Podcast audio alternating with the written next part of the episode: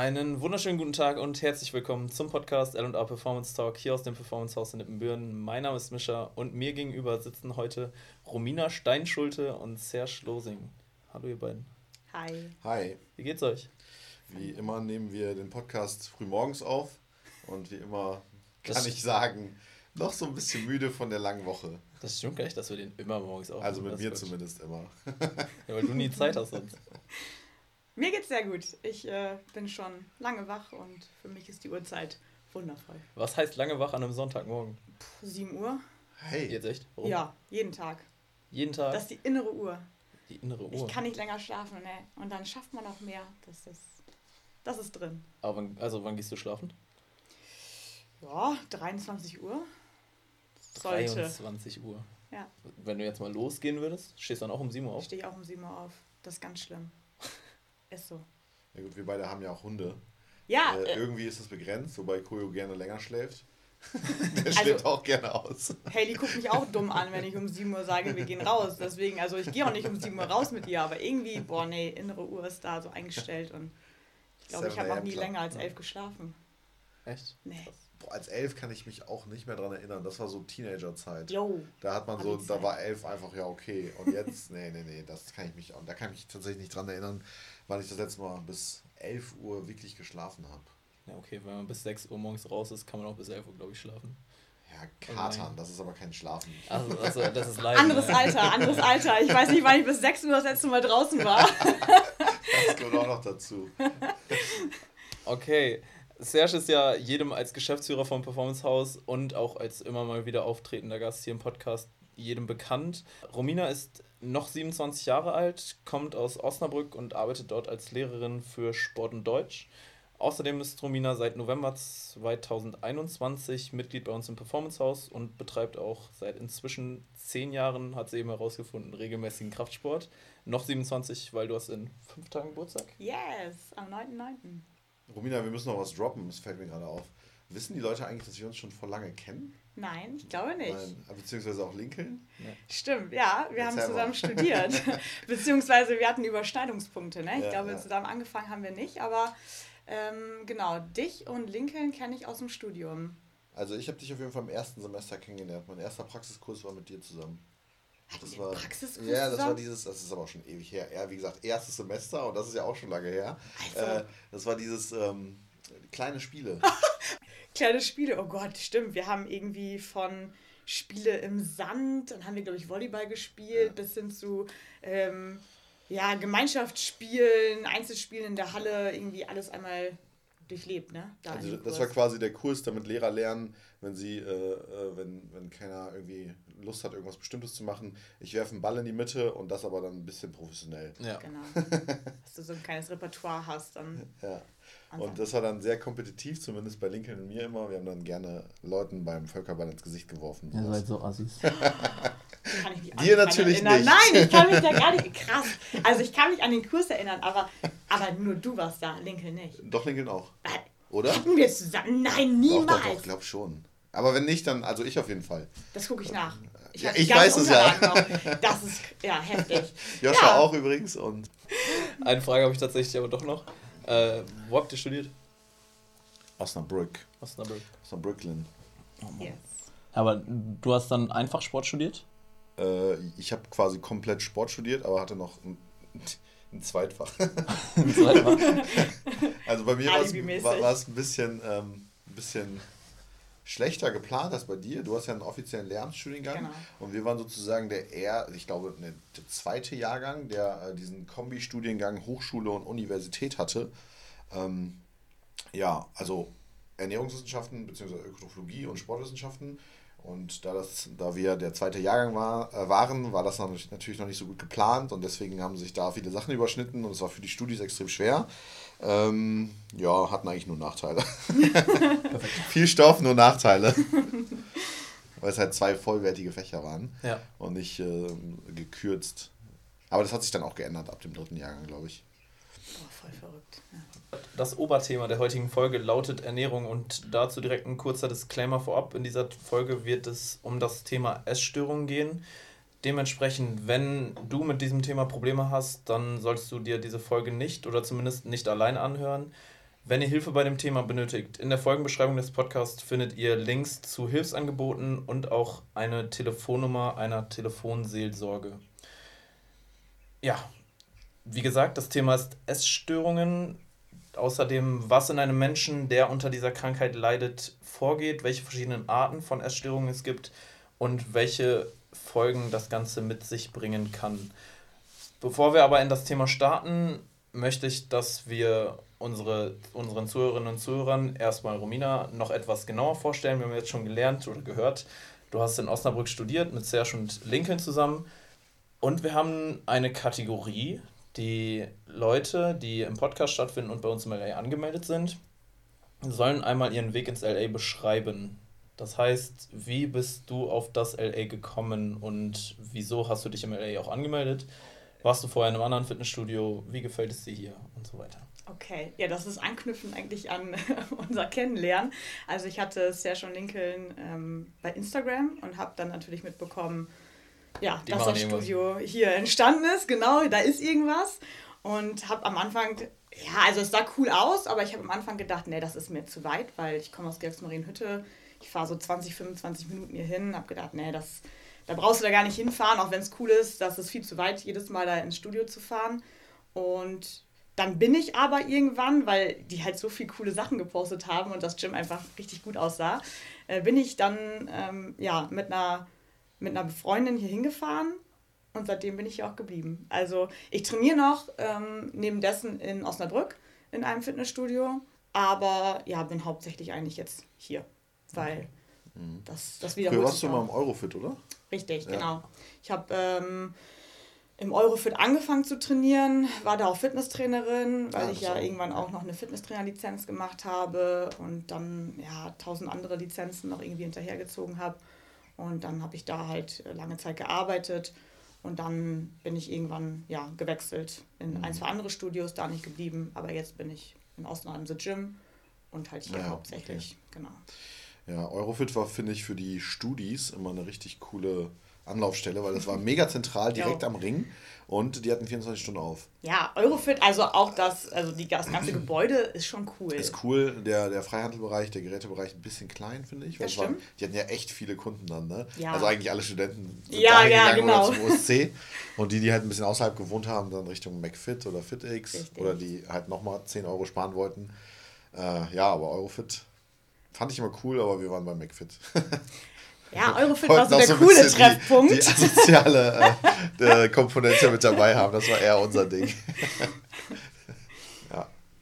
Okay, da bin ich ja komplett raus, was Osnabrücker Studios angeht. Ne? Außer, was ist das am Bahnhof nochmal? Flexit. Flexit, das kenne ich. Da haben wir dann angefangen sozusagen. Ähm, Osnabrück ist so sagte man mir, die Stadt mit der größten oder höchsten Studiodichte. Echt? Ja. Mhm. Deutschlandweit sogar. Ich weiß ja, nicht, ob das noch, noch so ist, aber es war mal so. Deswegen haben alle gesagt, so auf gar keinen Fall ein Studio in Osnabrück machen. Wobei man das ja so und so sehen kann. Wenn du gut bist, setzt also du dich trotzdem durch. Viele genau. gute Studios gibt es nicht in ja. Osnabrück. Von daher ja. hätte das schon Substanz gehabt. Okay. Wie oft die Woche trainierst du aktuell, Romina? Äh, vier bis fünf Mal. Vier bis fünf Mal? Ja. Und schon immer so gewesen oder war mal mehr, mal weniger? Hm, angefangen habe ich mit dreimal. Klar, wenn du jetzt ganz Neuling bist, dann ähm, fängst du erstmal vielleicht mit zwei, dreimal an. Aber dann relativ schnell so auf viermal hochgeswitcht und ähm, ja, immer gewechselt. Mal Zweiersplit, Dreiersplit, alles durchprobiert mittlerweile, aber jetzt im Zweiersplit und da auch geblieben. Ja. Wie oft trainierst du so aktuell? Mm, ja, jetzt wieder. Ja. Seit dieser nervigen Rachensache. Ja. Äh, zweimal Boxen, einmal Crossfit versuche ich, zweimal Krafttraining. Auf fünfmal? Ja. Schon. Aber wie gesagt, wieder mit dieser fünf Wochen Unterbrechung. Antibiotikum. Ich meine, ich wollte gerade sagen, du hast es halt auch die, da dann wirklich nicht gut getroffen. Also. Ja, also da hat auch jeder gesehen, so, ey, der Junge hat echt Pech dieses Jahr. Ja. Ich war sechs, sieben Wochen richtig gut drin, genauso wie ich es beschrieben habe. Habe auch schon die ersten Erfolge gesehen. Ähm, und dann dachte sich der Körper, ne, ich werde das mal krank. Mal so richtig Aber krank. Richtig krank. Ja, so richtig krank. Ja. Was sind denn so eure Ziele, was das Training angeht? Für dich ist es ja vor allen Dingen wieder zurückkommen auf die ja. alte sportliche Leistung. Ja. Äh, ich habe für mich gemerkt, dass ich auf jeden Fall so ein bisschen was Kompetitives brauche, deswegen auch gerne zum Boxen gehe, so wie früher. Das habe ich ja schon äh, lange gemacht früher. Oder zum Kickboxen besser gesagt. Und ähm, gleichzeitig Kraftsport immer meine Leidenschaft war und die gesundheitlichen Vorteile davon nehme ich gerne mit und die anderen Vorteile davon auch. Ja. Aber auch so ein bisschen was Kompetitives. CrossFit kann man ja auch ein bisschen kompetitiv beschreiben. Auch wenn es vielleicht gerade nach so einer Krankheit jetzt nicht die sinnvollste Sportart ist. Aber äh, mir sind die motivationalen Punkte gerade einfach wichtiger, weil wenn ich die motivationalen Punkte habe, dann kann ich das auch in meinen aktuell stressigen Alltag, wir haben ja die Erweiterung vor und so weiter, ähm, besser mit einbauen. Und deine Ziele? Also eigentlich an erster Stelle immer Ästhetik, also Körperformung. Zweite Stelle mittlerweile eine umfassende Fitness. Vor lange war ich nur darauf aus, dass ich ja irgendwie Kraftzuwachs bekomme und ähm, ja, Muskelwachstum, aber mittlerweile bin ich ja relativ breit auch aufgestellt, also deswegen auch turnerische Komponenten mit eingefügt und äh, Ausdauer jetzt auch, äh, ja, versuche ich was aufzuholen, weil ich habe wirklich äh, sechs, sieben Jahre lang Ausdauer so gut wie gar nicht ja. trainiert. So, und da versuche ich mittlerweile das ganze Spektrum der, der Fitness. Ähm, Romina war im Studium immer die Pumperin. So, da war das so? nämlich noch nicht so vertreten. Nicht. Da kam das Ding äh, mit dem Fitness und so gerade erst. Du warst immer die Pumperin. Und das war das, aber das gab auch so einen Moment, ich weiß nicht, ob das im Studium war, aber es gab einen Moment in meinem Leben, da musste ich, da mussten wir ein bisschen mehr joggen als ja. so normal. Und da habe ich gemerkt, du trainierst seit Jahren, bist aber null fit. Du kannst nicht mal irgendwie so fünf Kilometer am Stück joggen, also kann ich immer noch relativ schlecht, aber besser als sonst. Und da habe ich dann gemerkt, boah, das ist einfach zu einseitig, nur auf Kraft und, und Ästhetik zu gehen, sondern ne, da muss man doch ein bisschen ja. sich breiter aufstellen. Deine Freundin Jasmin war doch damals auch so im Fitness-Ding genau, drin, ne? ja. genau. Und da ist mir aufgefallen, ich hoffe, sie ist jetzt nicht böse, wenn sie das hören sollte, als wir Leichtathletik zusammen haben, so, ah, okay, dann so ein paar Defizite waren dann doch erkennbar und vielleicht sollte man so ein bisschen äh, nicht nur äh, reines Fitnesstraining, also reines Pumpen machen. Wie wird dich so hassen. ja, auch. Aber ey, wir haben ihr echt geholfen beim Weitsprung und sie hat es dann geschafft irgendwann. Witzig. Weil da fehlten immer so äh, 30 Zentimeter zum Bestehen. Ja, Jasmin war auch eher auf Ästhetik aus, aber die hat ja dann auch wirklich auf einen ähm, ja, Wettkampf hin trainiert und ja, hat ja, auch also, einen, einen mitgemacht Fall. und sah auch echt Bombe aus. Also jetzt nicht falsch verstehen, mega Leistung, ne? Allein schon als, äh, als äh, ja, Studentin jo. einen Wettkampf zu machen, ja, das ist ja schon crazy. eine krasse Leistung. Ja. Ich wollte nur darauf was du gesagt ja. hast bezüglich der Leistung in anderen sportlichen Bereichen einmal. Ich glaube, das liegt aber auch daran, dass voll viel am Anfang einem suggeriert wird, ähm, wenn du jetzt Fitness, Bodybuilding machst, dann geht es erstmal nur darum, äh, hohe Gewichte zu stemmen ja. und, und Ausdauer ist nicht so wichtig, das kannst du mal am Ende so 10 Minuten machen. Ja, und das, Zum aber es killt ja genau. auch die Gains. Ja. Genau, das ist ja wieder kontraproduktiv, ne? Ja. Deswegen. Ja. Äh, Training ist der eine Punkt. Wie sieht denn deine Ernährung aktuell aus? Also gesund. Ich ähm, ernähre mich eigentlich fünf, sechs Tage die Woche wirklich gesund und nach Plan, in Anführungsstrichen. Also ich habe im Kopf meinen Plan und bin auch so ein Routineesser. Also ich esse immer dasselbe Frühstück und eigentlich auch immer dasselbe Abendessen. Mm, ja, wenig Fleisch bis kaum. Hauptsächlich also ähm, Fisch und vegetarische Alternativen. Ähm, viel Gemüse, viele Greens, wie Marcel jetzt sagen mhm. würde. Genau. Und Aber richtige Greens oder das, was er als Greens betitelt? Die Sriracha-Soße. Nein, richtige Greens. richtige Greens, okay. Also ähm, ich bin echt ähm, seit, ja, ich glaube seit Anfang an, seitdem ich das Ganze mache, äh, jemand, die jeden Mittag mindestens zwei verschiedene Gemüsesorten in die Pfanne haut oder kochte, dünstet, wie auch immer. Stabil. Ja, also da achte ich ganz gut drauf. Ja, voll gut ich meine, wer dich kennt, weiß, du hast eine sehr, sehr sportliche Figur, du bist gut in Shape. War das schon immer so? Ja. Nein. ja, du kennst mich auch im Studium, genau.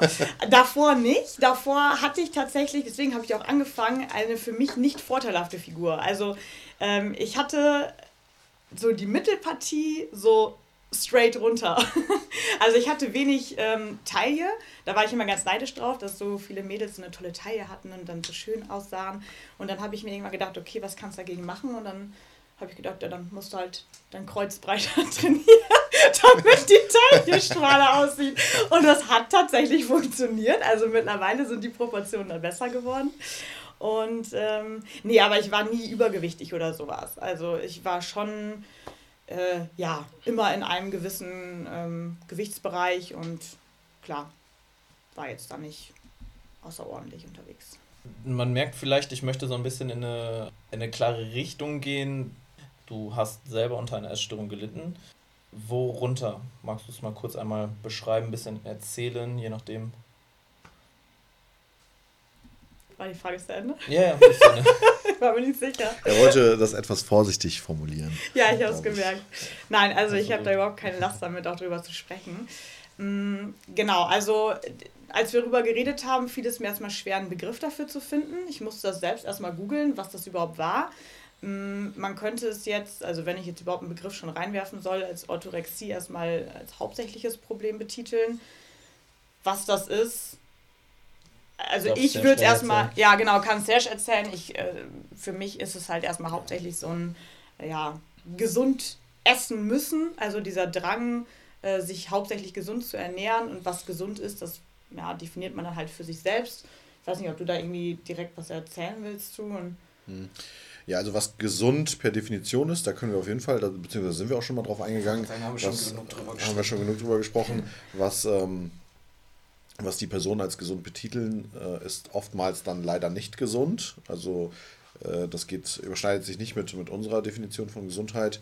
Das ist dann wirklich so ein komplett individuelles, äh, festgelegtes Schema, welches man diesen oder Person, betroffenen Personen auch sehr schlecht ausreden oder schlecht reden kann.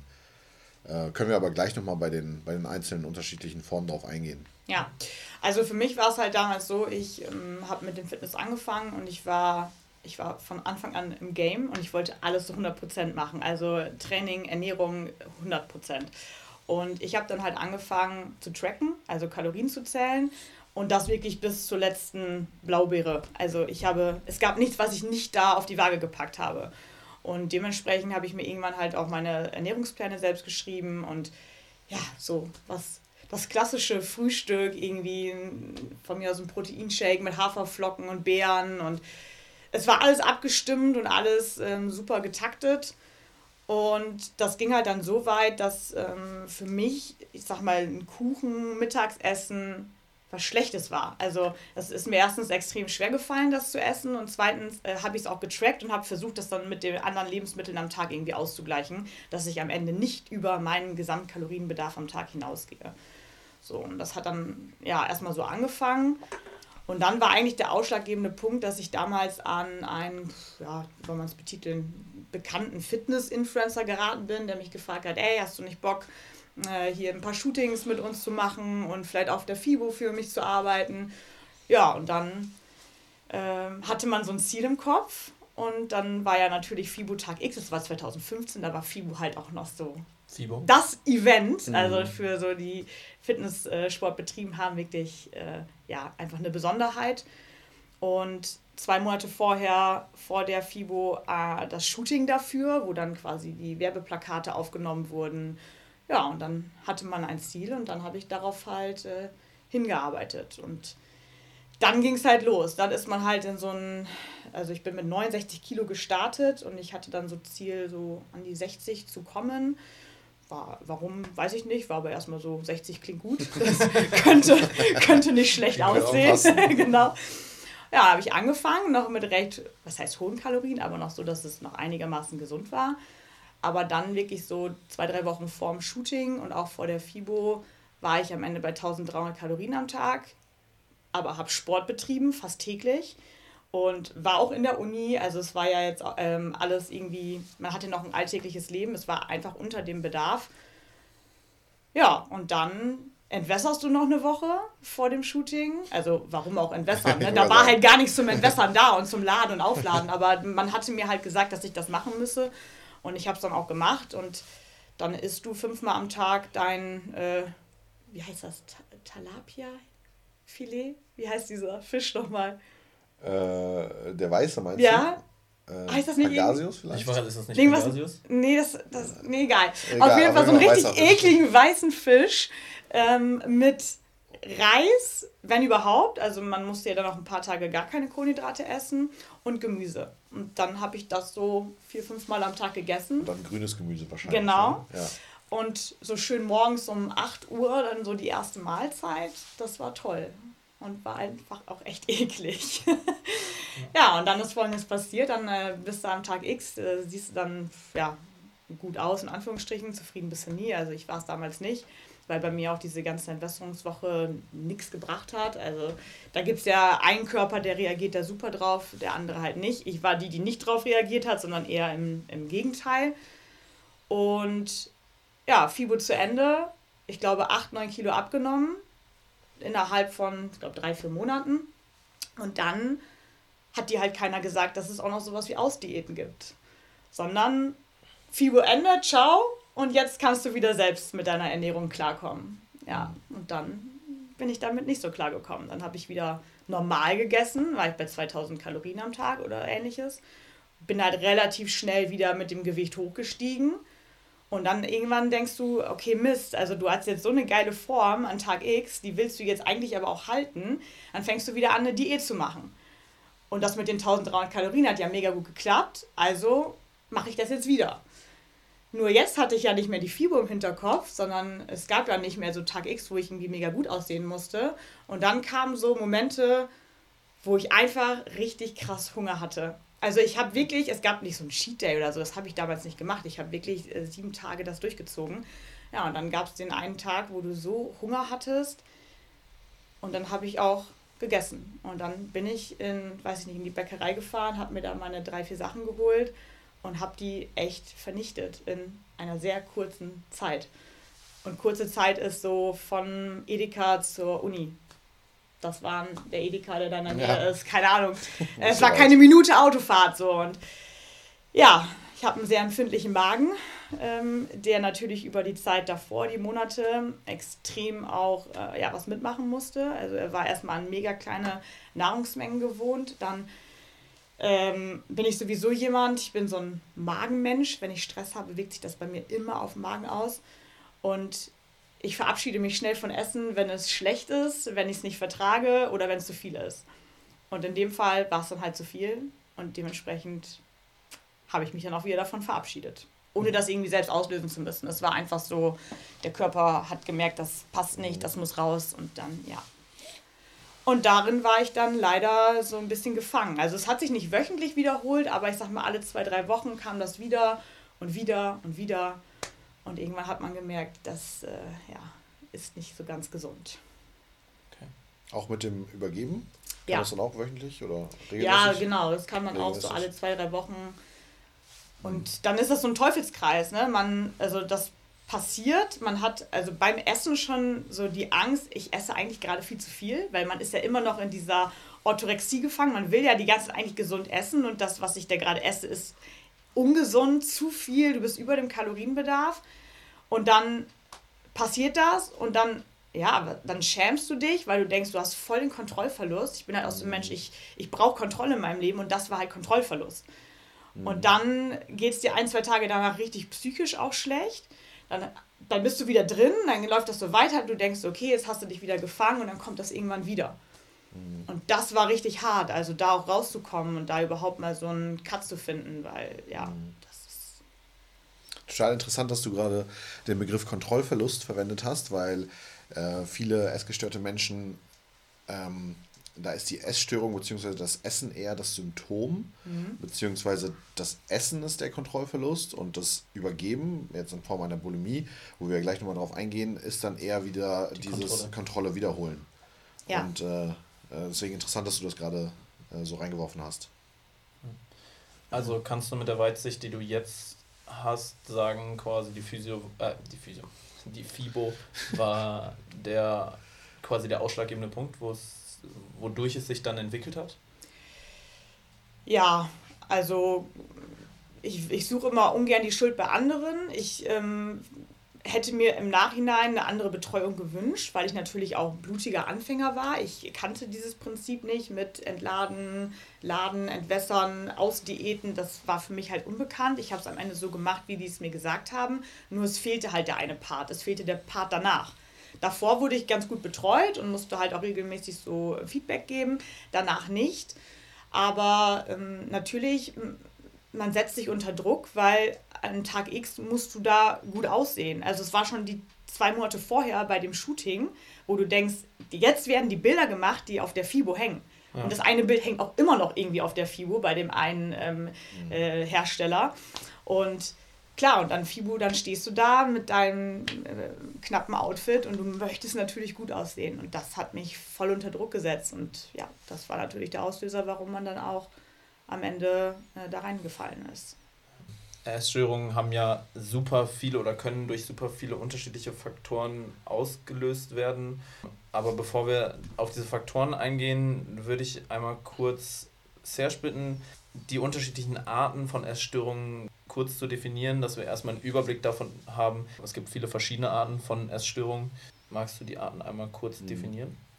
Ja, vorab äh, möchte ich sagen, dass, dass, dass das Thema Essstörung auf jeden Fall ein therapeutisches Thema ist.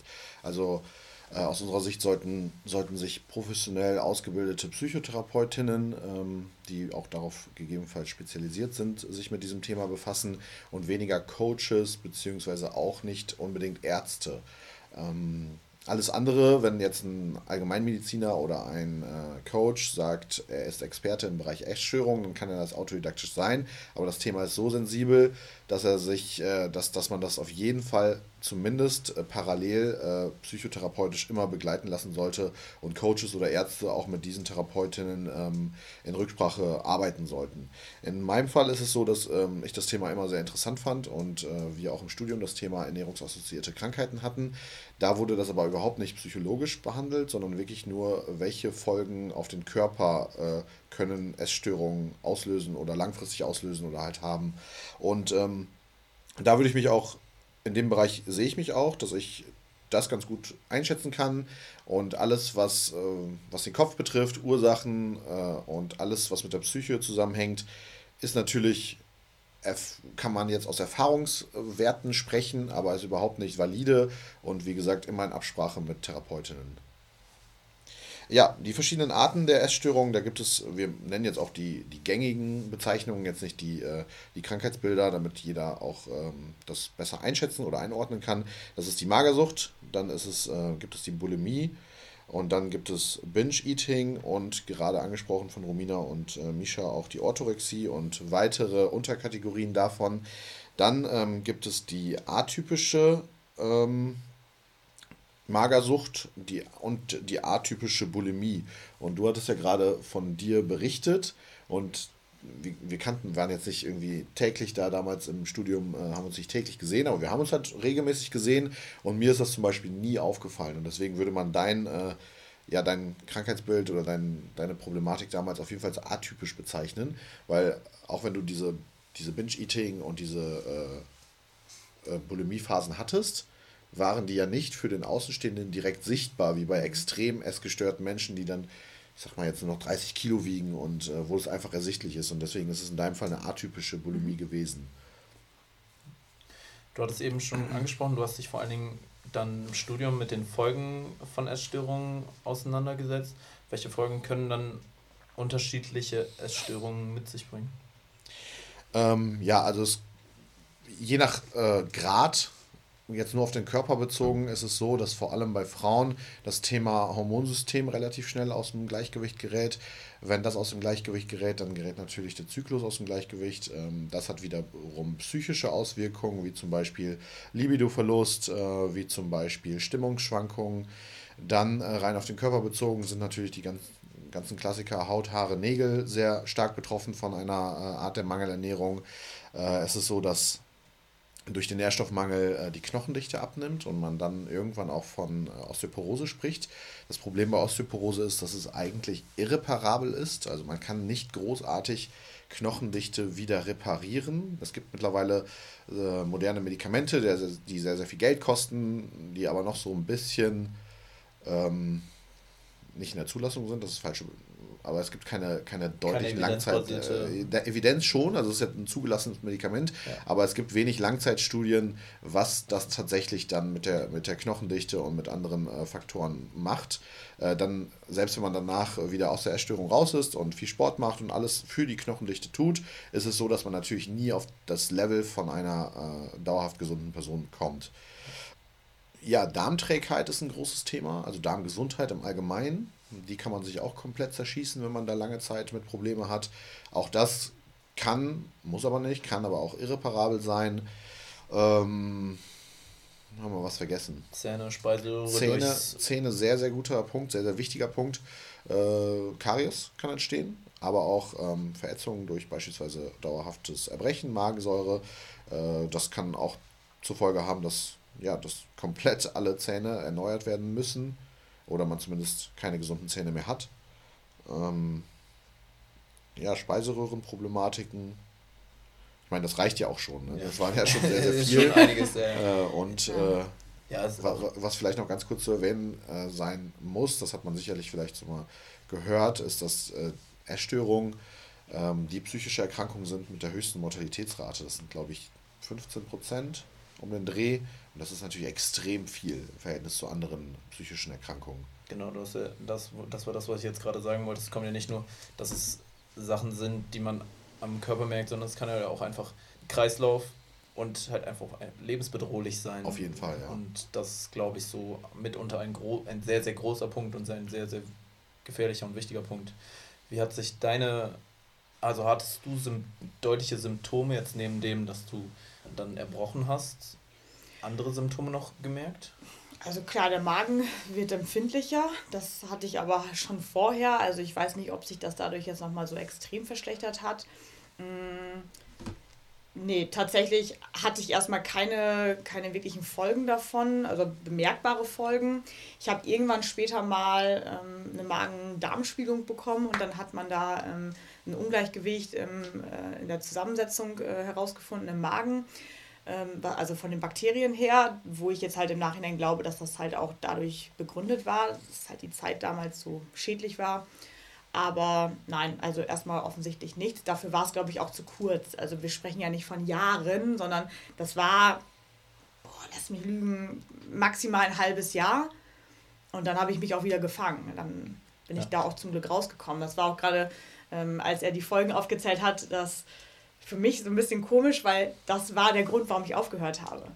Weil ich bin so ein Hypochonder, ich habe dann irgendwann gegoogelt, was passiert eigentlich, wenn man sich regelmäßig erbricht. Und ich habe ja genau das gelesen. Und für mich waren so Aspekte wie äh, Zähne und Speiseröhre, das waren meine zwei Hauptfaktoren, warum ich gedacht habe, oh mein Gott, also meine Hauptintention ist ja, gesund zu sein. Ich mache diesen Sport, um einen gesunden Körper zu haben. Aber was hier gerade passiert, ist ja genau das Gegenteil. Und das war für mich, dann hat sie auch einen Schalter umgelegt, weil ich gemerkt habe, das geht nicht so weiter. Und dann habe ich es auch wirklich geschafft, von ja, heute auf morgen damit aufzuhören. Einfach weil ich Angst hatte, dass dann vielleicht beim nächsten Mal der erste Zahn rausfällt oder irgendwie mhm. sowas. Also ich hatte richtig Panik davor. Und das war dann irgendwie mein Glück, dass ich halt so ängstlich bin und das gegoogelt habe. Mhm. Das ist auch unser oder einer unserer Coaching-Ansätze. Sollen wir da jetzt drauf eingehen? Kurz? Sehr gerne. Ja. Okay. Ähm, wir haben viele, was heißt viele? Wir haben jetzt mittlerweile vier, fünf Leute betreut, die ähm, an einer Essstörung leiden. Eine Person sehr, sehr intensiv, würde ich mittlerweile behaupten. Und ähm, unser Coaching-Ansatz ist darauf ausgerichtet, dass sich der Sport und diese Gesunderhaltung des Körpers so ein bisschen mit der Essstörung aushebelt, beziehungsweise die Essstörung dadurch ausgehebelt wird.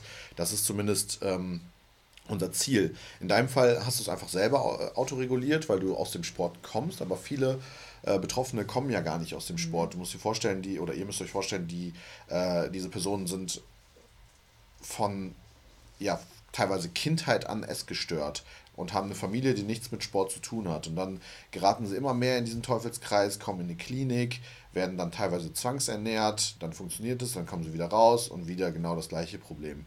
Wenn man diesen Personen, das ist zumindest unser Coaching-Ansatz und wie gesagt, alles natürlich immer psychotherapeutisch begleitet, wenn man diesen Personen Sport nahe bringt und den Leuten, wie soll ich sagen, fast schon zeigt, die Sportsucht ist besser als die Essstörung, die halt in sehr, sehr vielen Fällen zum Tod führt, dann äh, kann das sehr häufig funktionieren und äh, Personen haben eher diese in Anführungsstrichen Sucht, einen gesunden und sportlichen, leist leistungsfähigen Körper zu entwickeln, als äh, ja, 20 Jahre lang essgestört zu sein, sich zu erbrechen und ja, dann auch irgendwann daran zu sterben. Ja.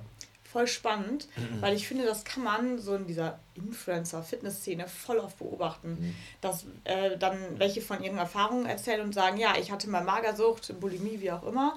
Und dann sind es auf einmal die, die extrem diesem Sport nachgehen, ne? die mhm. sich quasi eine neue Sucht gesucht haben, aber mhm. diesmal ja, in Anführungsstrichen gesund. Die Frage ist, ist das dann halt auch immer gesund, wenn es dann wieder so extrem ist? Genau. Und Sportsucht ist ja, fängt ja irgendwann dann auch an. Genau, äh, ja. Therapeut, also Therapeutinnen, ähm, mit denen ich mich da auch schon mal drüber ausgetauscht habe, ähm, beziehungsweise die Kunden, die sich auch mit ihren Therapeuten darüber ausgetauscht haben, sprechen da von Suchtverlagerung. Ja. So, so nennt man das, glaube ich. Ja, passt voll gut. Ähm, es ist aber bei einigen Menschen definitiv die bessere Wahl, weil die Klar. andere Option wäre Kummer und Tod gewesen. Richtig. Ja. Ähm, das ist natürlich auch nicht bei allen Menschen so. Wenn man, Leute, die jetzt nicht extrem darunter leiden, sondern eher, äh, ja, ich weiß nicht, ob das der richtige Begriff ist, aber äh, unter einer moderaten Essstörung und nicht dieses ich hungere mich bis zum Tod und ja. falle ins Kummer. Mhm. Ähm, da ist es ja auch so, dass wir nicht mit dem Ansatz rangehen, hey, du wirst jetzt sportsüchtig, sondern hey, wir zeigen dir einen gesunden Lifestyle, wir zeigen dir mhm. Sport, wir zeigen, was Sport äh, unter anderem mit deinem Körper machen kann, wie gut du dich dann fühlst, auch sozial, wie gut du dich dann fühlst, weil wir haben jetzt gerade von den körperlichen äh, Folgen gesprochen, es gibt natürlich auch ganz viele psychosoziale Aspekte, die man berücksichtigen muss, wenn man in einer Essstörung ist. Man äh, schottet sich immer mehr ab, man ähm, trifft sich nicht mehr mit Menschen, man äh, geht sozialen äh, Tätigkeiten nicht mehr nach, zusammen essen gehen, mit der Familie. Man macht äh, teilweise äh, solche Binge-Eating-Attacken, wie du sie beschrieben hast, alleine und teilweise heimlich, ne, weil einem das peinlich ist. Und das sind ja auch, auch sehr, sehr wichtige Folgen, die, die man auch nicht. Äh, Konzentration geht direkt kom geht komplett flöten, weil man sich nur noch übers, weil man sich nur noch Gedanken über das Essen macht, gibt so viele, ja. so, so viele Folgen. Was mich sehr interessiert, ich meine, ich kenne es ja von mir selber, aus der Zeit, wo ich dann auch in Richtung ja, Essstörungen unterwegs war. Hattest du für dich in deiner Situation das Gefühl, du warst, also du hast ja eben gesagt, man ist immer irgendwo unzufrieden als Sportler, wenn man sich in Richtung dieses Bodybuilding bewegt. Hattest du ein komplett falsches Bild von dir? Kannst du das beurteilen? Hattest du für dich das Gefühl, du warst, ich möchte nicht sagen dick, aber im Prinzip ja, für dich selber im Kopf? Also, boah, schwierig. Ich würde sagen, ich hatte ein ganz realistisches Bild schon von meinem Körper. Das Problem ist, man vergleicht sich halt, ne? Also gerade über Social Media und dann halt auch mit den anderen, die bei diesem Shooting dabei waren oder halt auch auf der FIBO stehen. Und man vergleicht sich mit auch zum Teil ganz anderen Ausgangspunkten. Ich habe zwei Jahre damals trainiert, oder nee, vier, ja, Mathe läuft, äh, vier Jahre trainiert und konnte natürlich auch noch gar nicht so diese Muskelsubstanz haben wie vielleicht manch anderer. Aber man möchte doch auch irgendwie so aussehen wie die anderen. Und ich habe halt gemerkt, dass ich das nicht tue. Und deswegen habe ich gedacht, okay, je extremer und besser ich diese Diät verfolge, desto näher bin ich an meinem Ziel, so auszusehen. Ja, und jetzt musst du lachen, weil du das genauso hast. Same, hundertprozentig. Ja. Das war genauso damals. Ja. ja. in dem Fall spricht man ähm, von einer Körperschemastörung oder Körperdysmorphenstörung, dass man sich im Spiegelbild anders wahrnimmt, als man tatsächlich ist. Man sieht sich teilweise hässlich oder dick und äh, ja, selbst wenn man das messbar macht, man trotzdem Argumente dagegen findet. Das ist auch so spannend, wenn man im Nachhinein sich Bilder anguckt und denkt, boah krass, in der Zeit warst du mega gut in Form, aber in der Zeit hast du gedacht, du bist voll schlecht in Form. 100 Prozent. Und im Nachhinein denkt man, voll cool, ich würde voll gerne wieder zu dieser Form zurück. Ja, ja. So, ne? Jetzt wäre ich voll dankbar darüber. Ja, also ja, doch, klar, man hat einfach ein anderes Bild von sich.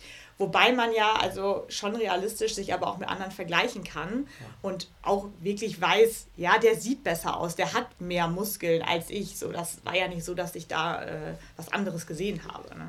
Ich hatte diese Zeit so mit 14, 15 ungefähr, wo ich dann auch herbe untergewichtig war auf jeden Fall. Mhm. Und dieses, das, was du erzählt hattest bezüglich dem Bild, Bildersehen, ich habe zum 18. Geburtstag ein Fotobuch gekriegt von meinen Eltern. Und ich dachte ja damals, ich bin, ich muss abnehmen, damit ich so aussehe wie halt diese Bilder. Damals dann auch Fitness-Influencer. die mich da so geprägt haben. Und dann habe ich an meinem 18. Geburtstag diese Bilder gesehen und habe gef gefühlt einen Herzinfarkt bekommen, weil ich hatte einen Pulli an und meine Arme waren quasi in diesem Pulli nicht vorhanden. Und das war so krass, dass man früher gedacht hat, so ja, ja ich, ich bin nicht da, wo ich hin möchte. Aber ich bin zumindest ein bisschen nah dran und ich war so dünn und das ist diese Weitsicht, die, die ist halt so, so unausgeprägt gewesen damals. Mhm. Ja, genau. Du, Serge hatte das eben gesagt, man hat dir das nicht angesehen. Hat dein Umfeld damals, erstmal wusste dein Umfeld Bescheid und Nein. Gar keiner? Also keiner. auch Familie? Nein, niemand. Nee? Es wusste weder meine Familie Bescheid, noch mein Partner, noch beste Freundin. Ich habe das komplett mit mir alleine ausgemacht, weil das für mich, äh, ja, dieser Kontrollverlust war für mich eine extreme Niederlage bin halt so, ich muss alles in meinem Leben steuern können und das konnte ich nicht und das wollte ich dann auch nicht, dass das jemand mitbekommt. Also man hat es heimlich gemacht, beziehungsweise in den Momenten, wo das passiert ist, war ich auch in der Regel alleine. Also ich hätte auch nie vor anderen solche Mengen gegessen. Weil dann, mhm. klar, man denkt ja dann, okay, die sehen dich jetzt, wie du so viel isst, was denken die sich dabei? Da hätte sich wahrscheinlich keiner was bei gedacht, weil es ist ja zum Teil auch normal, dass man halt mal ein bisschen zu viel isst. Aber nein, es wusste keiner und es weiß bis heute auch, ich glaube, meine Mutter wird vom Stuhl fallen, das äh, weiß so gut wie keiner. Also ihr seid vielleicht die zweite, dritte Person, die es weiß oder maximal vierte. Die 200 ja, und die Leute, die es jetzt hören. Gab für mich halt auch überhaupt keinen Grund, darüber zu reden, weil ich bin ja dann da rausgekommen, mir ging es ja gut. Und es war auch nicht so, dass es mir äh, schlecht ging. Also ich bin ein Grundweg optimistischer und positiver Mensch und das war ich in der Zeit trotzdem. Nur in diesen Momenten nicht und vielleicht den Tag danach. Aber ansonsten ging es mir super und ja, dementsprechend hat es auch so keiner mitbekommen. Nein. Die Frage ist ja dann, ab welchem Punkt wird aus diesem, ich möchte auf meinen Körper achten, ich möchte darauf achten, was ich esse, um gesund zu sein, um meinen Körper zu formen, ab wann wird aus dem die Krankheit? Mega schwer. Ja, super schwer zu beantworten ja. ist, äh, die Übergänge dahingehend sind total fließend. Es ist so, dass dass man, ähm, dass man in der Fitnessszene, aber auch generell äh, bei ganz, ganz, ganz vielen Leuten Neigung zur Orthorexie erkennt. Und ich glaube auch nicht, dass es in unserer heutigen Gesellschaft großartig vermeidbar ist.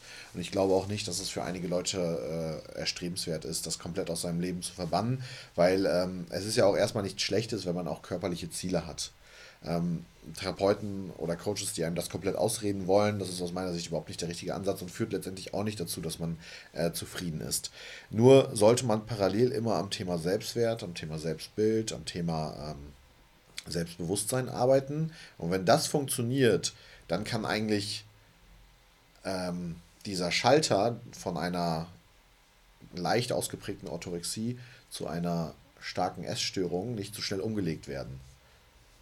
Und ich finde es auch wichtig, dass man sich immer wieder auch mal so ganz plausibel das darlegt. Also was ist daran jetzt schlimm, wenn ich Freitagabend essen gehe und eine Pizza esse? Ja, da ist nichts schlimm dran, weil wenn du am nächsten Tag von mir aus wieder gesund weiter isst und in deinem Kalorienbereich irgendwie bleibst, dann ist alles fein. Aber in der Phase, wo man in dieser Essstörung ist, denkt man ja, okay, also es gibt so zwei Seiten. Es gibt die gesunden Lebensmittel und es gibt die, die nicht gesunden. Und die nicht gesunden sind immer mit negativen Assoziationen belegt. Also jedes Mal, wenn du die isst, dann fühlst du dich danach schlecht. Du fühlst dich dabei eigentlich schon schlecht, weil du denkst, oh Gott, das hat jetzt zu viele Kalorien oder ne, das ist jetzt irgendwie schlecht für meinen Körper, weil zu viel Fett, Transfett, was auch immer. Und ich glaube, wenn man das einmal wieder so aus sich rausbekommt und weiß, es ist auch mal okay, oder auch, was heißt okay, es ist auch mal richtig, sowas zu essen, und das auch genießen kann, dann ist alles fein. Aber sobald man anfängt, ähm, sich das zu verbieten und immer dieses negative Gefühl auch bei diesen äh, Nahrungsmitteln zu haben, dann fängt es an, krankhaft zu werden. Genauso bin ich der Meinung, dass man, aber wenn man beispielsweise jetzt äh, viel gegessen hat und sich dazu entscheidet, am nächsten Morgen laufen zu gehen, weil man sich dann einfach besser fühlt, dann sollte man sich auch dafür nicht irgendwie geißeln und äh, sagen so, oh Gott, das war jetzt ein, ein, eine krankhafte Verhaltensweise auf mein äh, Essen vom letzten Tag bezogen. Auch da sollte man sich natürlich nicht zu sehr mit negativen Gefühlen beschäftigen. Wenn man gerade das Verlangen dazu hat und das alles passt und das nicht zu zwanghaft wird, dann darf man das auch machen, weil man tut seinem Körper ja auch dadurch was Gutes. Ähm, es ist so, dass dass äh, das Thema Education, Aufklärung bzw. das Verständnis über Ernährung auch eine Rolle spielt. Und wenn man die Person aufklärt, was überhaupt gesund bedeutet, hebelt das bei einigen Leuten auch schon so ein bisschen aus, okay, die Pizza ist jetzt nicht unbedingt ungesund und ich schade meinem Körper, wie als würde ich eine Droge nehmen, äh, sondern auch da gehen schon ein paar Prozent dahingehend runter. Ich glaube, die schwierigste Frage ist aktuell auch durch Social Media und so weiter, Körperkult und Fitness werden ja bei Instagram, TikTok, was inzwischen alles so existiert, immer mehr propagiert und es ist cool, in Anführungszeichen, wenn man, wenn man gut aussieht, wenn man einen krassen Körper hat und es wird ja durch, durch diese Sozi sozialen Medien immer, immer mehr. Also im Sinne von es immer krasser, immer definierter, immer weniger Körperfettanteil. Und wie, oder vielleicht gibt es da, hast du, Lucerge jetzt zum Beispiel, oder vielleicht finden wir auch gar keine Antwort darauf, aber was glaubt ihr, ist die beste Möglichkeit, um sich selbst gegen diese Gefahr zu da in dieser Ess oder in Essstörungen zu verfallen, dagegen vorzubereiten? Du zuerst. äh, ja, geht, geht so ein bisschen in die, äh, in die Antwort, die ich gerade schon gegeben habe. Also das Thema Selbstbild, Selbstwert und Selbstbewusstsein, ganz, ganz wichtig. Und wenn man sich damit viel befasst, dann kippt der Schalter einfach nicht so schnell. Gleichzeitig ist es so, ähm, wenn man jetzt beispielsweise eine schlechte Ernährungsberatung hat, wenn man ähm, irgendwie einen schlechten, einem, einem Influencer folgt, der total gefährliche Informationen raushaut. Oder ein Coach, der dich so betreut, wie er dich betreut hat damals. Ne? Weil du wurdest unter Wettkampfbedingungen betreut auf einen Tag, wo du eigentlich nur als da stehen musstest. ja da stehen musstest und äh, äh, ja Produkte irgendwie an den Mann bringen solltest. Ähm, wurdest du unter Wettkampfbedingungen betreut, mit einem extremen Kaloriendefizit, teilweise wirklich Wettkampfdiät, sogar mit Entwässerung, was aus meiner Sicht kompletter Schwachsinn ist. Ja. Aber gut, wurde, hat, wurde dann gemacht. Und dann wurde dir, wurde dir nichts äh, über Reverse Dieting, also das, wie hast du das genannt? Über Rückkehr. End, End, nee, ja, du hast Ausdiäten. Ausdiäten, genau. Ausdiäten. Also Reverse Dieting wurde dir gar nicht äh, erläutert und dir wurde wahrscheinlich auch nicht erläutert, was es mit dem Körper machen kann und so weiter. Nein. Wenn sowas passiert und man gleichzeitig in einer schlechten mentalen Verfassung ist, dann kann das sicherlich auch nochmal schlimmere Folgen haben, als es bei dir hatte. Und bei dir bist du ja sogar in, eine, in ein krankhaftes Muster gefallen. Ähm, ja, ich kann da wirklich nur diese Punkte psychosoziale Gesundheit, äh, ach Quatsch, psychosoziale Faktoren und äh, psychische Gesundheit äh, nochmal betonen. Ein gefestigtes Umfeld. Äh, der Vorteil an Social Media ist, wir haben jetzt gerade über die Nachteile gesprochen, dass man auch viel mehr Zugang zu Tools hat, die ähm, Persönlichkeitsentwicklung und psychische Gesundheit betreffen. Ja. Aber. Ja, ich würde dem zustimmen. Und ich glaube, jeder muss irgendwie so für sich seinen Weg finden, weil äh, das ist, also erstmal finde ich die Frage mega schwer zu beantworten. Ja, also da wird es keine, ja, es wird da nicht so die Antwort geben.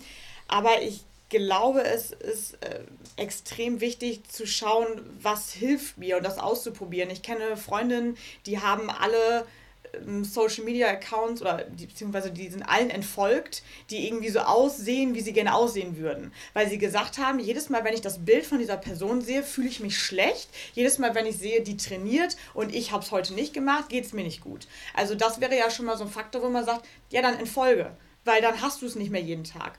Oder ähm, dann gibt es die, die sagen, ich mache das jetzt für mich so, wie ich zum Beispiel, fünf Tage die Woche oder sechs esse ich gesund, beziehungsweise achte ich darauf und äh, dann esse ich auch gar keine Süßigkeiten, weil für mich gibt es nur dieses Prinzip alles oder nichts. Nicht. Genau. Und an einem Tag bin ich komplett frei oder auch an zwei. Weil irgendwann ähm, entwickelt sich dann auch dieses Gefühl, an dem Tag, wo ich könnte, tue ich es gar nicht. Weil ich könnte zwar, aber ich muss ja nicht mehr unbedingt. Also man entwickelt wieder so ein natürliches Essverhalten. Und für andere ist das Prinzip, ich esse jeden Tag zwei Stück Schokolade das Richtige. Also das ist super schwer, mega individuell. Ich glaube, Selbstwertgefühl ist so die Base, also dass man erstmal lernt, wieder mit sich selbst zufrieden zu sein und seinen Ausgangspunkt überhaupt richtig einzuordnen, aber dann halt auch irgendwie ja bestimmte Wege sich sucht, wie kann ich das unterstützen? Also entfolgen oder ähm, ja sich jemand an die Hand nehmen, einen Coach suchen mhm. etc. Das ist glaube ich auch das größte Problem, weil auch die Sachen, die du alle aufgezählt hast, sind sehr, sehr viel, und das ist ja auch biopsychosoziale Faktoren, die damit reinspielen. Man kann halt sehr wenig selber machen, um sich davor zu schützen. Man braucht ein gutes, ein starkes Selbstbewusstsein, ein gutes Selbstwertgefühl, aber auch das zu kriegen, mhm. ist ja schon ein Weg für so viele. Ja, ja wollte ich gerade auch noch drauf eingehen. Ich bin ja auch ein Verfechter davon, dass äh, Psychotherapie irgendwann eine Vorsorgeleistung wird. Das ist natürlich jetzt gerade überhaupt nicht möglich. Wir haben viel zu wenig Therapieplätze. Die Wartelisten sind bis zum Anschlag gefüllt und teilweise kriegen Menschen mit, mit schlimmen psychischen Erkrankungen ähm, keine Therapiemöglichkeit. Deswegen ist jetzt zu sagen, so, ey, wir machen da eine Vorsorge, jeder Mensch hat Zugang dazu, ein bisschen utopisch in diesem aktuellen, also am aktuellen Stand. Aber trotzdem darf man dahingehend ja auch Ziele haben oder sollte unsere Gesellschaft dahingehend Ziele haben. Es gab letztens auf YouTube ein Format zwischen äh, zwei, ähm, ich glaube, Therapeutinnen, also eine Therapeutin, ein Therapeut oder ein Therapeut in Ausbildung, ich bin mir nicht ganz sicher, die genau diese gegensätzlichen Positionen vertreten haben. Also die eine Person hat gesagt, äh, Psychotherapie sollte Vorsorgeleistung werden und die, der, die andere Person hat gesagt, auf gar keinen Fall, weil nicht jeder Mensch eine psychische Erkrankung hat und Therapie was für psychisch Erkrankte wäre. Es gab Argumente auf beiden Seiten, die schlüssig sind. Trotzdem waren für mich persönlich, meine Meinung jetzt, äh, die Ansätze der Vorsorge definitiv sinnvoll. Und wenn man dann das Gefühl hat, man struggelt, ja, dann kann man wirklich mit einer professionellen Person sprechen. Zumindest ein bis zweimal im Jahr. Da haben ja. wir ja sowieso im Podcast schon häufig drüber geredet, dass viele von uns auch einfach Fan davon sind, auch mal so zum Psychotherapeuten zu gehen und dass es nicht als schlecht oder oh Gott, der hat ein Problem angesehen wird, sondern so krass, der möchte mit, ja. dem, er möchte handeln quasi. Oder sich einfach mal beraten lassen. Ich glaube auch, nicht dass, unbedingt handeln sein.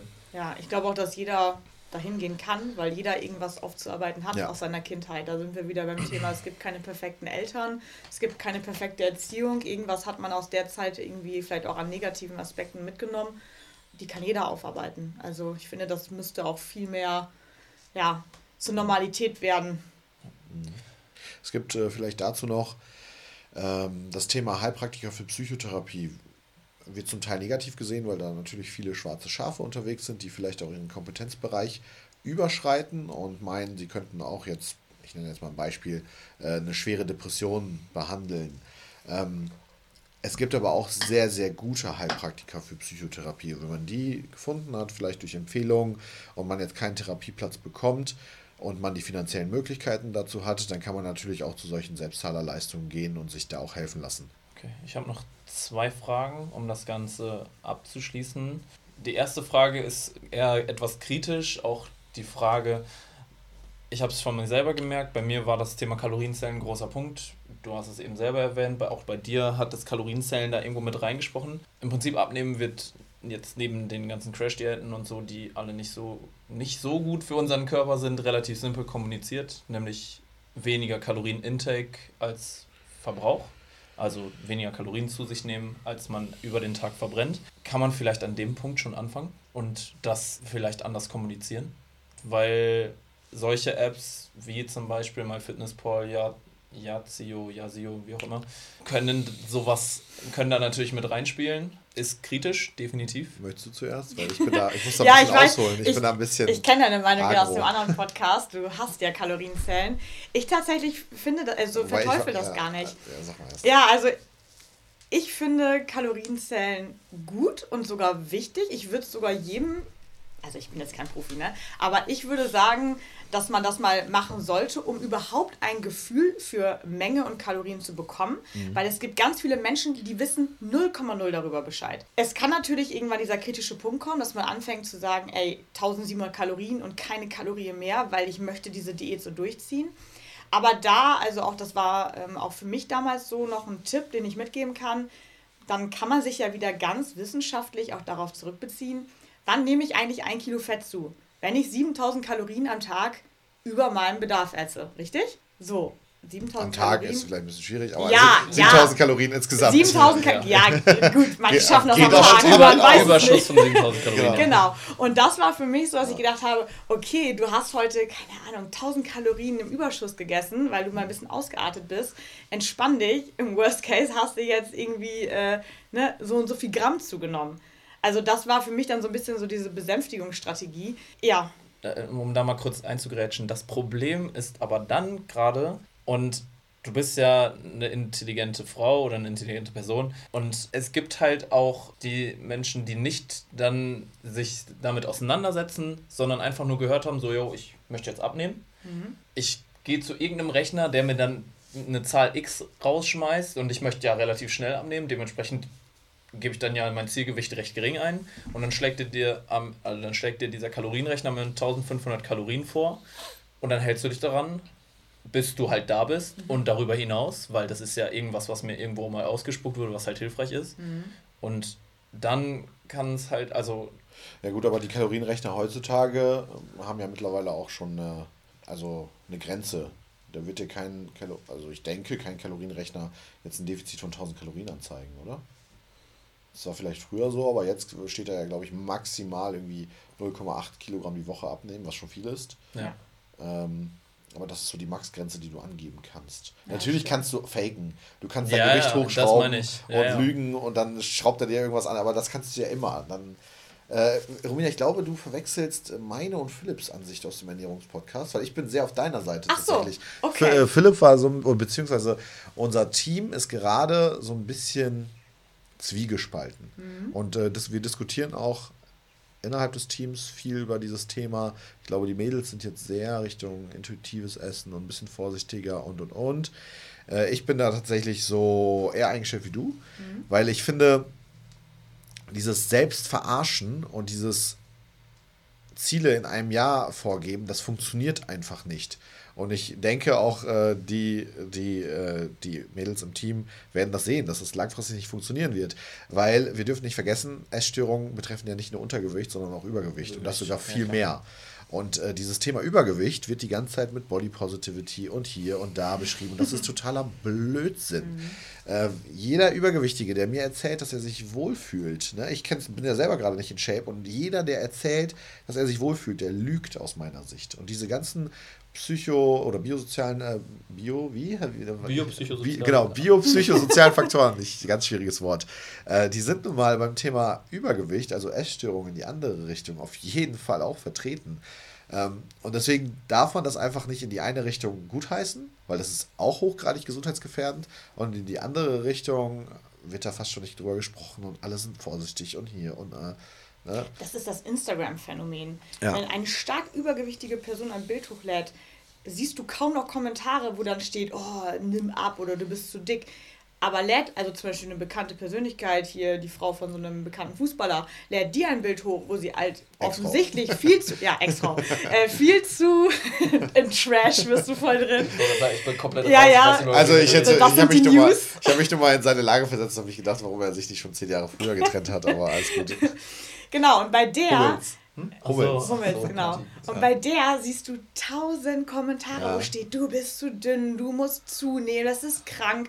Also, das hat sich ja. total geändert. Also, einem übergewichtigen Menschen darfst du das nicht mehr sagen weil das ist ja so, alle fühlen sich gut und der, ne, der darf ja nicht diskriminiert werden. Ja. Aber bei einer Magersüchtigen ist das völlig okay, anscheinend. Ja, es gibt äh, gerade für alle, die sich dahingehend was reinziehen wollen, auf äh, YouTube Leroy's oder Leroy will's wissen, heißt er so? Ah, der ist cool, so, Leroy, ja, ja, Leroy, genau, der die Interviews führt. Genau. Gibt es gerade ein Format irgendwie Person X versus Person Y, total konträre ähm, Einstellung oder Meinung und da ist gerade ein ganz aktuelles Format mit Simon Teichmann, das ist ein bekannter Fitness-Influencer bzw. Ja. Coach mit einer sehr übergewichtigen, ich glaube auch Influencerin mhm. und äh, super interessant. Also auch die Ansichten dieser Person super interessant.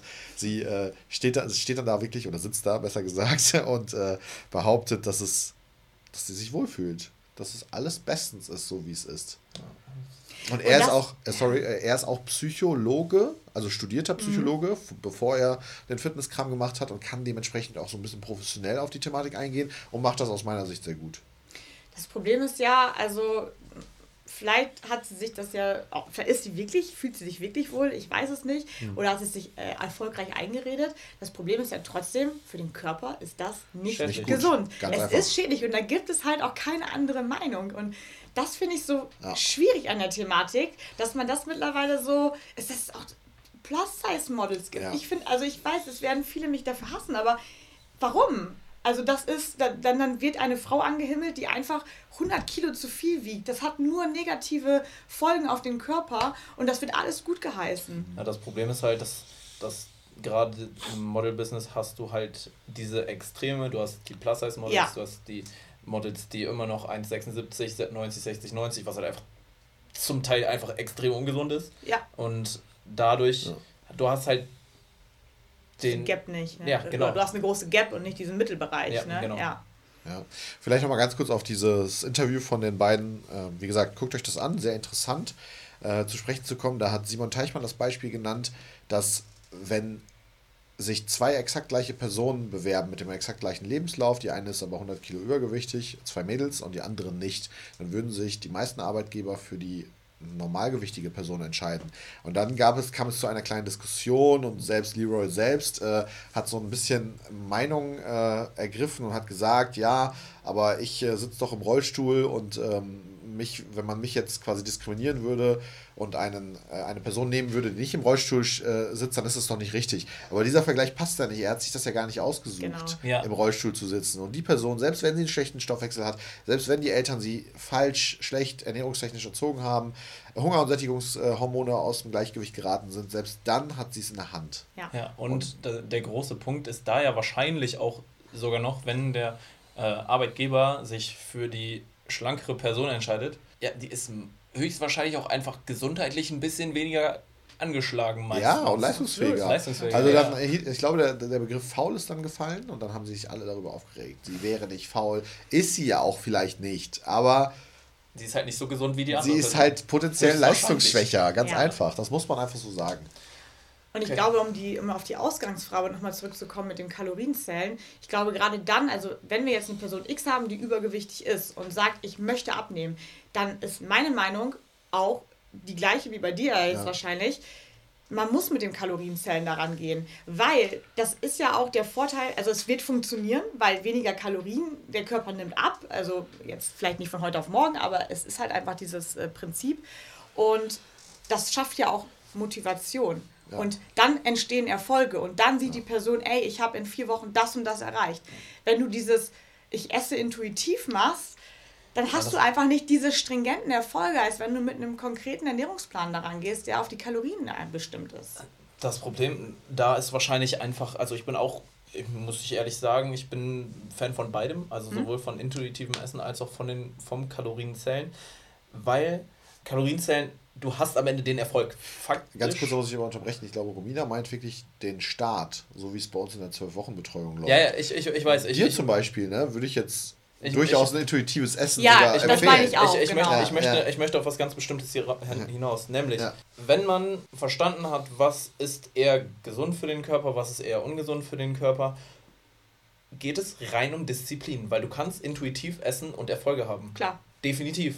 Klar. Du musst dich nur mehr an das halten, was gesund ist, intuitiv, als du kannst mal auch was sehr ungesundes essen und das halt mit deinen Kalorien anpassen, dann passt es ja trotzdem. Das meine ich halt, man muss, eine, man muss halt das Wissen über Kalorienmenge ungefähr auch haben. Mhm. Weil wenn du das nicht hast und dann isst du intuitiv, ja, das kann problematisch werden. Aber wenn du, ich sag mal, schon darüber Bescheid weißt, so, ich kann das ungefähr überschlagen, ich weiß, was ist gut für den Körper, ich weiß, wie viele Kalorien so die einzelnen Lebensmittel haben, dann kannst ja. du intuitiv im Alltag essen. Ist ja auch, ich esse auch aktuell intuitiv. Ja. Ich zähle keine Kalorien. Aber genau. es ging halt eben um das Ziel, wenn jemand mhm. wirklich zum Beispiel abnehmen möchte oder zunehmen möchte, dann finde ich Kalorienzellen durchaus vorteilhaft. Ja. Und da reden wir ja gerade von deinen Zielen. Ne? Also du musst schon beim intuitiven Essen darauf achten, weil du ja auch hohe sportliche Ziele hast. Aber es gibt ja auch Menschen, die möchten einfach nur schlank sein, möchten ja. ein bisschen Sport machen und die müssen ja noch weniger darauf achten. Also es ist auf jeden Fall machbar. Ähm, vielleicht, ich bin ein großer Fan von Statistiken und äh, auch um die Diskrepanz im Team jetzt vielleicht nochmal äh, mit einem Pro-Argument dazu bestärken. Ähm, es ist so, dass wir mittlerweile über 350 Leute in der Betreuung hatten. Also in der Intensivbetreuung. Davon haben im Schnitt, ich glaube, wir haben das letzte, Lincoln und ich sind das mal durchgegangen, ca. 80 oder 75 Prozent richtig krasse Erfolge. Und die meisten davon, ich glaube 90 Prozent haben getrackt. Und davon ungefähr 80 Prozent haben langfristig ihr intuitives Essverhalten dadurch anpassen können, durch ein Kalorienzellen vorher, ja. sind, fühlen sich wohl, so wohl wie noch nie in ihrem Leben. Ja. Und 20% hatten den Jojo, beziehungsweise äh, kriegen es irgendwie nicht auf die Kette. Ja. Und das ist ja eine extrem extrem gute Bilanz. Ja. Ne? Also man konnte richtig vielen Menschen helfen und durch dieses intuitive Essen und oh, sagt den, den Muddis, nenne ich sie jetzt mal, ja, das ist auch alles, muss ein bisschen aufpassen. Habe ich jetzt im Performance House noch nicht ganz so viele Erfolge gesehen. Ja, deswegen wissen als Da werden die mich jetzt ne? hassen, ne? aber es, es, es, ist leider so. Ja. Okay, ich würde ja. den Podcast gerne mit einer letzten Frage an dich abschließen, Romina. Was hat sich seitdem du das durchlebt hast, für dich in deinem Leben geändert? Soll ich mal, soll ich anfangen? Fangen wir an. Du hast ja die Frage geschrieben, also hast du auch schon über die Antwort nachgedacht. Ja, ja, genau. Also, also für mich war es definitiv oder ist es definitiv so, dass ich, du kriegst es nicht raus. Also wenn du einmal diesen Blick auf Ernährung hast, das ist ungesund, das ist gesund, das hat so und so viele Kalorien. Also ich kriege es zumindest so nicht raus, dass man den Blick auf zum Beispiel Süßigkeiten sind nicht so gut, Kuchen, ah, muss das jetzt sein? Ja, weiß ich nicht. Also man kriegt halt einfach einen anderen Blick auf Lebensmittel in dieser Zeit, mhm. wo man das Gefühl hat, es ist schlecht, es ist, also das ist, das ist gut, das ist schlecht.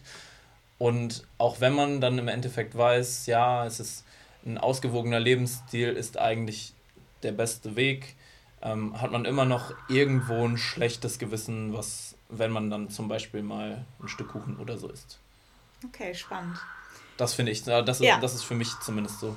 Den ersten Teil, dem würde ich dir zustimmen. Also ich bin ich, wenn ich ein Stück Kuchen esse, weiß ich, wie viel Kalorien das hat. Das ist Fluch und Segen zugleich. Also, ne, ähm, ich rechne das auch irgendwo immer hoch. Aber ich bin mittlerweile an dem Punkt, und das hat halt auch ein paar Jahre gedauert und bin ja auch vielleicht ein paar Jahre schon länger dabei als du. Vielleicht mhm. kommt das bei dir noch. Das ja. würde ich auf jeden Fall äh, dir wünschen, dass ich mittlerweile an dem Punkt bin, wo ich sage, ich bin da völlig fein mit, wenn ich mich samstags hinsetze und ein Stück Kuchen esse. Und auch wenn ich dann abends noch Hunger habe auf eine große Mahlzeit, esse ich die auch. Und auch wenn es keine gesunde ist. Also für mich ist es nicht mehr dieses negativ belastete, dass ich sage, oh Gott, jetzt hast du was, äh, jetzt hast du kein Clean Food, das ist ja dein Begriff, kein äh, Clean Eating betrieben, sondern jetzt hast du gerade irgendwie was Schlechtes gegessen. Das, das habe ich nicht mehr. Also das ist weggegangen über die Jahre. Ja. Und das macht es auch so entspannt und es macht es halt auch irgendwann dann gesund, weil du wirst das nie wieder vergessen. Du wirst diese das Kalorienzählen und, und was ist gut und was ist schlecht, das wird immer manifestiert bleiben. Aber ich glaube, irgendwann lernt man damit, ähm, ja, fein zu werden. Und ja, unter der Woche, wie gesagt, bin ich da, bin ich genauso unterwegs, dann äh, überschlage ich das im Kopf, dann esse ich keine Süßigkeiten, das verbiete ich mir auch in dem Sinne. Äh, weil ich aber auch einfach weiß, dass es so am besten für mich funktioniert. Am Wochenende bin ich da völlig frei und das Einzige, was immer noch raus ist, halt Alkohol. Ja. Also Alkohol ist da sehe ich da einfach. Raus, ne? Ja, das, das hat alles. Ja. Äh, zu viele Kalorien, ungesund für den Körper, da ja. bin ich raus, ja. Äh, weil du gesagt hast, Zeit, wann war denn das bei dir? Also, ich glaube, so die zwei, drei Jahre nach der FIBO, nach dieser ganzen Essstörung, die waren noch extrem bestimmt von Kalorienzellen, von ich passe auf, was ich esse, ich, Kuchen sonntags, Familie, nee, ich bin nicht dabei, ich esse hier irgendwie nicht mit. Ja. Dann irgendwann hat es sich entspannt. Okay. Es gab da gar keinen Auslöser für. Ich glaube, das ist mit der Zeit, mit den Jahren, ja, wird man, wird man reifer. Das ist so, ich hasse diesen Spruch, aber okay. es passt einfach, ja, du wirst, also ich hoffe es, Nein. dass es bei vielen halt irgendwann auch passiert, aber da gibt es keinen ausschlaggebenden Faktor für. Das, ja, hat sich ergeben. Okay, gut, damit würde ich so stehen lassen. Ich bedanke mich ganz recht herzlich bei euch, dass ihr euch die Zeit genommen habt und euch zu mir gesetzt habt. Mir hat sehr viel Spaß gemacht. Wie war so das erste Mal vor dem Mikro für dich, Romina? Ungewohnt. Ich hasse es jetzt schon, das abzuhören, weil ich meine Stimme hasse. Das hört sich immer bei WhatsApp nachher schon so creepy an, wenn man die nochmal abspult und sich dann hört. Aber nö, war entspannt. Eine coole Runde, wie so ein Smalltalk am, ja. am Wochenende. Ich bedanke mich ganz recht herzlich fürs Zuhören. Wir hören uns in der nächsten Woche wieder. Bis dahin wünschen wir euch eine schöne Woche. Macht's gut und ciao. Ciao.